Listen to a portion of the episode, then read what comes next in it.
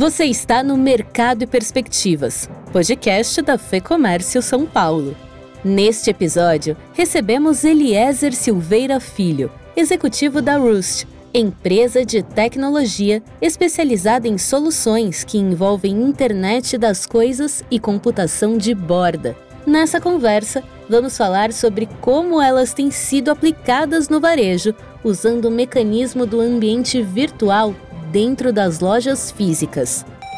Tanto as lojas, as empresas querem ter aquelas informações que elas têm no digital, de quantas pessoas, número de visitantes, quanto tempo o pessoal olha um produto, como se engajar com aquele consumidor, que no digital é muito mais fácil isso, porque você tem os algoritmos, você tem as ferramentas, os anúncios, você consegue engajar com as pessoas, fazer retenção, estratégia de retenção muito melhor. Como que eu trago isso para o ambiente físico e consigo criar uma experiência similar àquilo no ambiente físico? Eliezer fala sobre estas e outras soluções que vêm sendo desenvolvidas, a evolução das estratégias dedicadas ao sucesso do cliente e também um olhar para a agenda ESG nas empresas. Ele, que é reconhecido como um dos principais executivos LGBT do mundo, em um ranking da Yahoo Finance. Vamos ouvir então Eliezer Silveira Filho, Managing Director da Roost em mais este episódio do Mercado e Perspectivas. Eliezer, obrigado pela entrevista. Gostaria de começar falando um pouquinho sobre o trabalho da Roost. Vocês são especializados em internet das coisas, computação de borda, né, que envolve processamento, envolve análise, armazenamento de dados. Como que isso se reflete em produtos e em serviços, né, em especial no varejo, mas também no segmento de serviços? Eliezer, obrigado mais uma vez pela entrevista. Obrigado, Fernando. Prazer estar falando com você. Bom, a Rush é uma empresa de tecnologia como um todo, né? A gente tem essas frentes que você falou muito bem, de IoT, internet das coisas, é, conectividade, computação de borda, mas com o objetivo do quê? O objetivo, na verdade, é garantir ter conectividade para a resolução de problemas é, de empresas de todos os tamanhos e todos os segmentos. É, especificamente no varejo, que é um mercado muito forte, é um mercado consumidor muito forte, a gente tem visto uma transformação que a tecnologia está permitindo muito forte de, da, da forma que o mercado funciona. E a Rush é um, um player importante para ajudar nesse sentido. Então, quando eu paro para pensar para a infinidade das coisas, como que se aplica numa loja, por exemplo, fisicamente, né? Eu posso ajudar na digitalização de uma loja, usando sensores, câmeras, e a partir daí trazer mais inteligência para os negócios, né? Garantir que a gente consiga ter muito mais acuracidade e, e trazer o consumidor para entender de fato e interagir de uma forma muito melhor aos, aos produtos e serviços que, é, que uma loja tem, por exemplo. É, quando eu estou falando de conectividade, você tem cadeias espalhadas pelo Brasil, muitas lojas, centenas de lojas, que precisam se falar, integrar, esses estoques estarem integrados, e tudo isso poder funcionar de uma forma conectada, inclusive com o e-commerce e com o digital nesse sentido. Né? E isso tudo a gente entra com solução para poder garantir que essa orquestra toque é, corretamente de forma afinada. Né? Então, a Rush ela entra nesse sentido de poder garantir que você tenha mais inteligência nas suas lojas, no seu varejo, esteja conectado. A gente sabe que o consumidor ele tem uma ansiedade por conexão, né, de certa forma, se eu estou tentando comprar algo ou acessar um produto, um serviço, seja numa loja ou no digital, eu não consigo ter acesso àquilo, eu perco venda, eu perco oportunidade de negócios, né, está mais ansioso, naturalmente, é, e é isso que a gente consegue ajudar e apoiar de forma bem estruturada. Uma das soluções que me chamou a atenção foi essa solução Omnidata para varejistas. Né? Vocês eh, se baseiam nas possibilidades que o e-commerce oferece, mas aplicados ao espaço físico. Né? Então, vocês analisam tempo de, de, de visita no espaço físico, quantidade de visita, setores mais visitados, é, como que funciona essa solução? Perfeito. O que, a gente entendeu? Né? A gente entendeu, e eu acho que a pandemia ajudou a trazer um pouco disso, a gente teve uma migração rápida para o digital, né? Acho que ah, enquanto o varejo, infelizmente, teve que fechar as portas, o varejo físico, né? O digital cresceu exponencialmente nesse período. E aí você começa a ter um cenário que o conceito de omnichannel, ou seja, de eu ter uma experiência similar em todos os lugares, se torna cada vez mais necessário. Porque agora, voltando para o varejo físico, tanto as lojas, as empresas querem ter aquelas informações que elas têm no digital, de quantas pessoas, número de visitantes, quanto tempo o pessoal olha um produto, como se engajar com aquele consumidor, que no digital é muito mais fácil isso, porque você tem os algoritmos, você tem as ferramentas, os anúncios, você consegue engajar com as pessoas, fazer retenção, estratégia de retenção muito melhor. Como que eu trago isso para o ambiente físico e consigo criar uma experiência similar àquilo no ambiente físico? E pensando nesse desafio foi que a Rússia desenvolveu esse conceito do Omnidata, né, que é o quê? Por que, que eu não consigo, utilizando toda aquela parte de IoT que eu falei lá no começo, de sensores, câmeras, eu consigo trazer essas informações para uma rede, por exemplo, uma loja física, e permito que a partir daí um, eu consiga ter um engajamento, um entendimento maior do consumidor, primeiro ponto, e depois um engajamento muito melhor desse consumidor para garantir a retenção, cross-sell, upsell desse cliente. O Omdata ele existe para resolver isso. O que, que eles, de que ele é composto, de certa forma? Né? Se no, no e-commerce eu tenho os algoritmos, eu tenho as tags, os cookies, toda a parte digital de um site, por exemplo, eu consigo coletar informações de forma legal, seguindo a LGPD, tudo certinho, mas consigo coletar e entender o consumidor, a gente trouxe isso para as lojas físicas. E aí, como que eu traduzo isso? Eu consigo, a partir de um access point, por exemplo, que é onde te dá acesso à rede dentro de uma loja. Eu tenho três access points que triangulam um espaço, uma área, e as pessoas passeando por esse espaço, né, com seus celulares, com seus equipamentos. Eu consigo saber quantas pessoas passaram em cada lugar e tem mapa de calor. E aí, com isso, eu consigo entender numa loja física quais são as áreas que são mais acessadas do que outras áreas. Parecido com um site que eu consigo acompanhar quanto tempo a pessoa fica numa categoria ou em outra categoria. Ah, eu consigo, a partir do momento que eu convido aquela pessoa a se conectar comigo numa loja física, o tal do opt-in, que você também tem no digital, porque no, no digital você se cadastra, você aceita um cookie, aceita o, um, processo. Na mesma coisa física, eu consigo me fazer com que as pessoas se conectem comigo, seja para acessar um guest Wi-Fi, por exemplo, ou para participar de um plano de bonificação de descontos, por exemplo, e autoriza isso, a partir daquele momento eu consigo conversar com aquela pessoa, consigo entender gênero, entender características, posso fazer campanhas focadas, posso, quando a pessoa estiver próximo daquele lugar, lembrando tudo seguindo a legislação da LGPD, mas ela está perto daquele lugar, eu consigo mandar uma promoção específica para aquele cliente, falar assim, olha, você que gosta de sapatos pelo Birkenstock, por exemplo, eu tenho agora uma promoção para você nesse sentido. Muito parecido com o que você tem num site, que você tem aquele retarget que todo mundo acha que é meio doido, né? Que você assim, nossa, eu estava pensando, pesquisando um produto, de repente, todo lugar que eu vou, aquele produto aparece na internet. É parecido com isso, de uma forma muito respeitosa, mas eu consigo trazer o digital para o físico. E, para mim, essa é a visão de futuro. Né? As lojas físicas são essenciais. é uma coisa que ficou muito clara na pandemia, é que, por mais que o e-commerce é prático, você tem é, as grandes varejistas digitais, nada substitui o contato com o vendedor, nada substitui você poder experimentar um produto, ver, tocar, né, vivenciar aquela experiência do físico. Né? O físico ele volta muito forte agora, numa esperança de um cenário pós-pandêmico. Mas por que esse físico não pode ser mais inteligente? Por que, que a gente não pode aproveitar tudo que a gente viu de bacana que o digital nos mostrou com o crescimento do e-commerce e trazer isso para as lojas físicas? O Omidata é isso, né? é uma solução para poder trazer isso. E é aplicado também em empresas pequenas, empresas de menor porte? Como que você vê essa questão?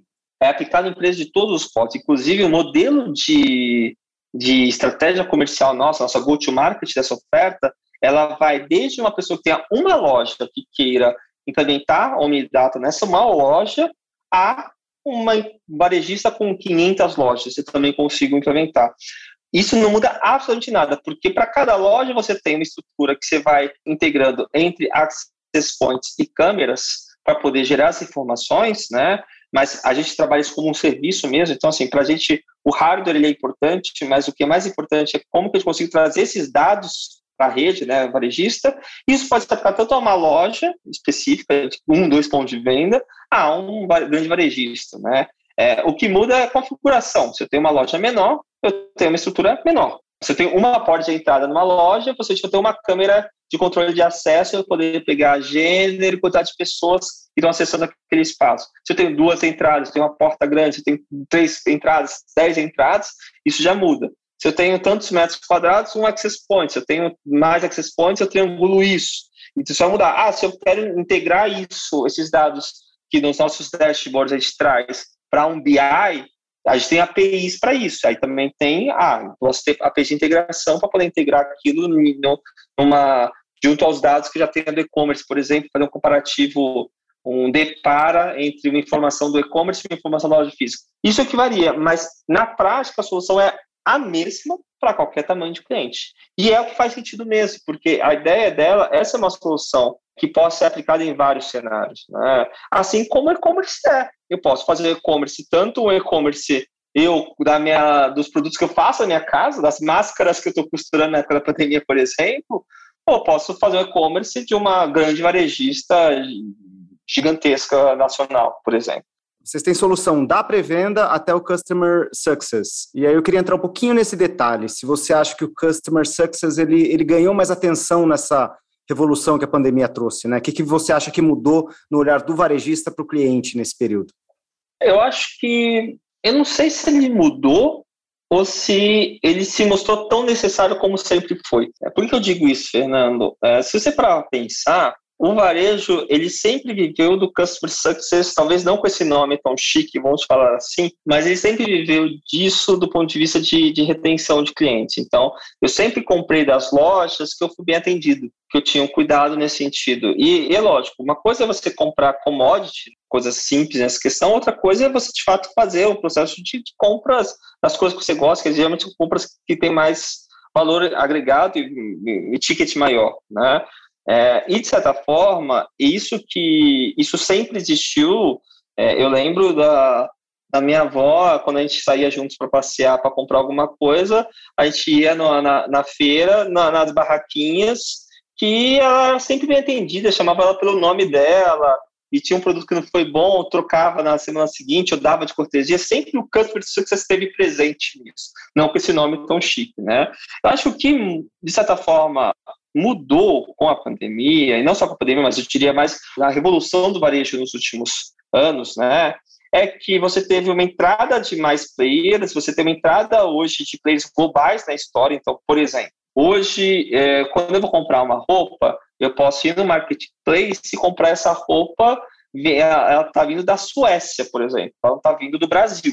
Ou seja, eu passei a ser consumidor do mundo inteiro. Né? E isso acontece o tempo todo. A gente hoje é consumidor do mundo inteiro. Né? Hoje tem mais pessoas ofertando em mais canais seus produtos e serviços.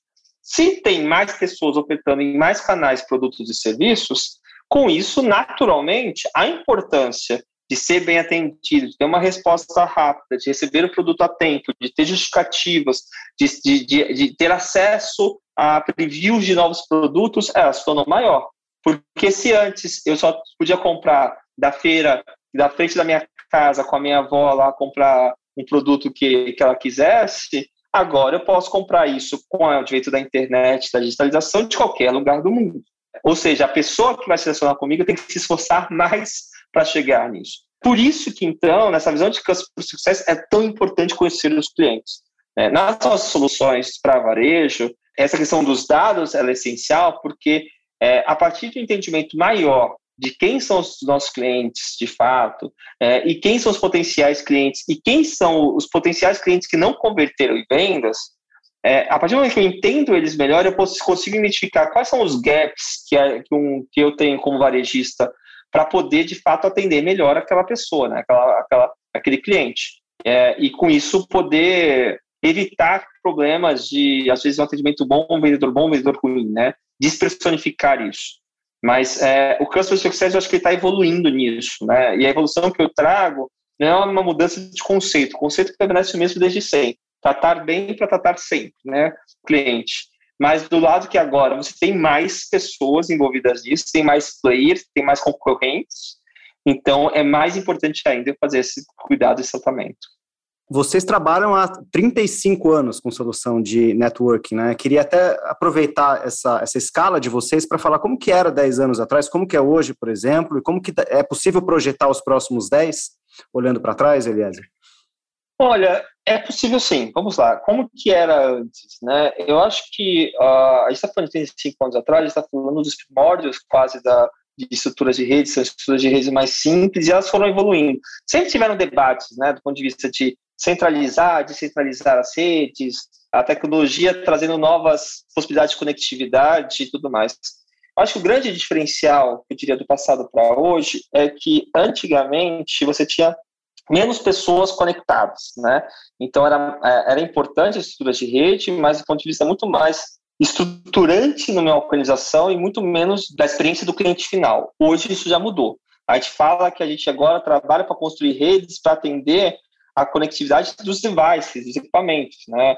Existe uma projeção que fala que até 2025 a gente vai ser é, quase 100 bilhões de equipamentos conectados no mundo. Você vai pensar, a gente sair de um cenário de, uma, de, de, de 8 bilhões de pessoas no mundo para um cenário que precisa se conectar, para um cenário que precisa 100 bilhões de equipamentos conectados no mundo, eu preciso de muito mais estrutura de rede para isso acontecer, eu preciso de muito mais gestão desses dados, a capacidade técnica para isso acontecer se tornou muito mais complexa. Do outro lado, a tecnologia também evoluiu para isso, né? Reduzindo latência, o próprio conceito do edge compute, da computação de borda, onde eu processo na, mais perto da origem do dado e a partir de eu processar mais perto da origem do dado, eu reduzo a latência, né? O tempo de processamento, o tempo de, de conexão, é, são os ganhos que a gente vê nesse sentido. O que eu vejo de presente hoje é que esse assunto, latência, se tornou essencial, que é basicamente é, latência como conceito, tá, pessoal? É o tempo de sair do ponto A para o ponto B.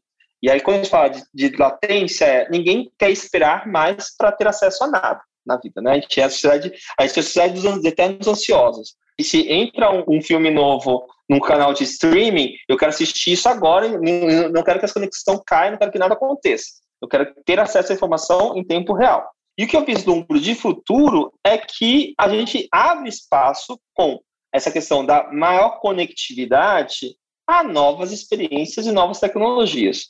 A gente tem uma questão aí na frente que é uma incógnita, que é a questão dos, dos objetos digitais, né, NFTs, o conceito de metaverso, que é algo que já existia no passado, mas nunca foi grandemente aplicado, agora começa a ser grandemente aplicado, mas a gente vai ter que entender um pouco de como que o consumidor vai reagir a isso, Acho que a tecnologia dá essa possibilidade. A tecnologia hoje de processamento, de redes, de conexão, dá a possibilidade de eu poder construir mais experiências digitais.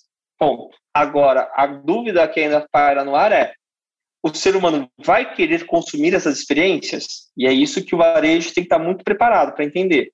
É, talvez abrir espaço para experiências, mas ter essa percepção muito clara do cliente e de entender o cliente para poder entender de fato se esse cliente quer passar por essas experiências, quer aproveitar essas experiências, né? Eu acho que esse é o, é o caminho. Mas eu vislumbro que o, o varejo ele não vai deixar de, de vender seus produtos e serviços. Né? A tecnologia ela vai ganhar cada vez mais capacidade de processamento, cada vez mais capacidade disso. A questão toda é a, a incógnita da, dessa equação é conseguir avaliar qual vai ser a adesão da população com relação a essas novas tecnologias e quanto que elas querem viver digitalmente. Digo isso, Fernando, porque vai, a gente pode pensar que a gente está falando de metaverso, é assunto Facebook posicionou muito claro com relação a isso, mas você deve se lembrar que, que é 10 anos atrás, eu não lembro exatamente a data, você já teve Second Life, já teve experiências digitais que as pessoas não quiseram é, se conectar àquilo. Há, há, há, anos atrás a gente falava dos wearables, né? É como ah, nossa vida vai ser revolucionária porque tudo vai ser vestível, tudo vai ser conectado. A gente vê que alguns wearables, é, dispositivos conectados, deram certo, outros não. Né? Ninguém, ninguém acabou comprando quase uma jaqueta conectada. Por quê? Porque não precisa de uma jaqueta conectada, porque a jaqueta é para me esquentar. Ponto.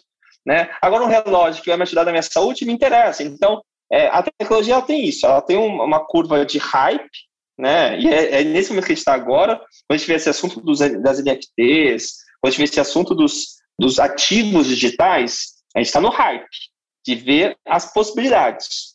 Mas a gente vai chegar num platô, numa estrutura é, que vai ser dentro das possibilidades o que teve ou não teve adesão das pessoas. Tá? Então, quando eu falo de vislumbrar os próximos 10 anos, a gente vai, daqui a 10 anos, talvez ter isso consolidado. Ver tudo que foi hype nesse momento que a gente está vivendo, que é um momento de altíssima, altíssimo hype, altíssima expectativa com as novas possibilidades, a gente vai ver, tá bom, o que, que disso daqui a 10 anos de fato mudou a vida das pessoas e o que disso parou no, no meio do caminho, né? Ficou no meio do caminho. Aliás, eu queria encerrar falando um pouquinho de agenda SG. Você é reconhecido como um dos principais executivos LGBT do mundo, um ranking da Yahoo Finance. Eu queria saber o seu olhar para essa agenda que hoje a gente chama de SG, claro. É, eu vi algumas entrevistas suas em que você ressalta que a prática de exclusão ainda é grande. É, queria saber como que você está olhando para isso hoje, né? Se as empresas estão sabendo fazer isso, estão abrindo mão de margem, por exemplo, para investir em, em, em, política nesse sentido. Como que você vê essa agenda hoje, Eliezer? É, eu acho que a agenda de SD ela, é, ela evoluiu muito nos últimos anos, né? deixou de ser um, um assunto afastado e passou a fazer parte dos mundos dos negócios. E isso a gente já está chegando, acho que, um, um, grande ganho na sociedade com relação a isso. Eu acho que tem, uh, lógico, desafios com relação às empresas se posicionarem melhor nessa questão tanto do ponto de vista interno como do ponto de vista externo. Do ponto de vista interno, é de fato essa agenda subir em mais níveis hierárquicos. Por que eu digo isso? Né? A inclusão não é você trazer apenas uma pessoa para trabalhar na sua empresa, mas é principalmente garantir que aquela pessoa possa, de fato, se desenvolver naquela empresa. Né? E desenvolvimento, a gente envolve carreira, envolve espaços, né? ocupação de espaços dentro da organização. O que eu vejo muito ainda com relação a isso, que a gente está, muitas vezes, na discussão da inclusão ainda com porta de entrada. E, aí, e não estamos vendo ainda quanto que isso vai impactar, por exemplo, os boards, as organizações, os níveis executivos. É, e a gente precisa desenvolver, não basta trazer para dentro de casa, por exemplo, uma pessoa trans para trabalhar no, no time da, empresa, mas precisa garantir que aquela pessoa tenha uma carreira e eu poder ajudar essa pessoa a ter uma carreira. Então, eu acho que é, esse é o, é o ponto de discussão hoje. A discussão não é tanto na parte do acesso, mas é mais de como que a gente consegue evoluir esse acesso para, de fato, trazer é, equidade. Eu acho que só vai chegar num cenário confortável se a gente tiver a representatividade que existe na sociedade dentro das organizações.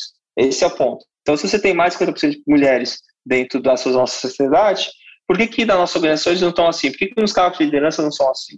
Acho que essa, esse tem que ser o ponto de discussão. Esse é o ponto de discussão, eu acho que quando a gente fala de sociedade, eu acho que a gente. Isso é um advento interessante da internet, porque a internet ela também trouxe muita voz e permite repercutir muito mais vozes, né? Isso é muito bacana, porque hoje em dia as marcas elas estão se posicionando é, e ouvindo e conversando e gerando diálogo. E as pessoas se sentem representadas naquele sentido. Aquela máxima de quem lacra não lucra é uma falácia. Por que, que eu falo isso? A maioria das marcas hoje que tem se posicionado tem, tem tido grandes ganhos, inclusive financeiros, com relação a isso. Por quê? Porque você existe sim uma sociedade hoje que quer se ver, né, quer se representada. Uma loja, por exemplo. Eu quero para uma loja não que tenha só um modelo, a idealização de corpo, por exemplo, que me foi vendida pelas revistas de moda. Mas eu quero chegar a um lugar que eu me sinta parte, que eu possa me conectar, que eu, que eu consiga chegar que eu faço parte daquele espaço. Então, quando uma marca trabalha essa temática de diversidade, por exemplo, ela está abrindo espaço para que seus clientes possam se ver naquela marca, naquela posição. E aí, se vendo, com certeza as pessoas compram mais, se conectam mais, se tornam embaixadores da marca, e com isso a marca ganha, cresce com isso. Então, eu acho que a gente está caminhando é, mais para essa questão da representatividade, né, a importância da representatividade nisso, haver os últimos debates que nós temos visto, inclusive de cancelamentos de pessoas com posicionamentos muito errôneos com relação a direitos humanos, é, o que mostra que a gente, como sociedade, está evoluindo essa discussão. O que eu vejo como oportunidade disso é que as empresas que se posicionarem bem de forma real, de forma verdadeira, elas têm, de fato, grande possibilidade de ter grandes ganhos de crescimento com isso, né? Agora, as empresas que elas não se posicionarem de verdade ou se posicionarem de forma mentirosa, elas têm um risco muito grande de perderem espaço, porque também, se por um lado as pessoas estão buscando mais, do outro lado também existe uma patrulha muito maior para identificar o que é verdade e o que é mentira das organizações. Né? Isso é bom, porque é, é, o direito do cliente né, de poder avaliar o que está consumindo. E, só que isso também pode ser muito cuidoso se uma marca não conseguir trabalhar bem isso, pode ser um dano grande na sua estrutura e no seu crescimento. Legal, Eliezer, está ótimo. Tem alguma coisa que eu não perguntei que você acha bacana destacar aqui nessa conversa? Eu acho só, é, se me permite acrescentar um ponto, não, é, olhando esse, esse, cenário de Covid, de pandemia, né, Fernando? Eu acho que é só lembrar que o varejo está mais vivo do que nunca, Eu acho que as pessoas estão buscando consumir, a gente precisa de consumir até como uma forma de conexão e chegar dessa forma, e os varejistas enxergarem muito que a tecnologia pode ser um grande aliado para a gente poder fazer essa revolução, de entender melhor os clientes e conseguir atender as expectativas dos clientes nesse cenário pós-pandêmico. Né? As pessoas ficaram um bom tempo reclusas nisso, né? Vivendo experiências digitais e agora no físico tem uma grande oportunidade para eles poder fazer uma revolução e trazer as experiências cada vez mais arrojadas, interessantes e conectar as pessoas para usar o varejo como uma forma de conexão para a gente poder voltar como sociedade é, nos relacionar é, de forma bem positiva. Nós ouvimos aqui Eliezer Silveira Filho, Managing Director da Roost. Lembrando que se você é empresário, eu te convido a conhecer o Lab.fecomércio. É o espaço onde os associados da Fecomércio São Paulo têm acesso a análises, índices econômicos e informações estratégicas para ajudar as empresas nesse momento de retomada. Eu sou a Thaís Lenk. A entrevista e o roteiro desse episódio são de Fernando Saco e a edição do estúdio Johnny Days. Esse foi o Mercado e Perspectivas. Obrigada pela sua companhia e até a próxima!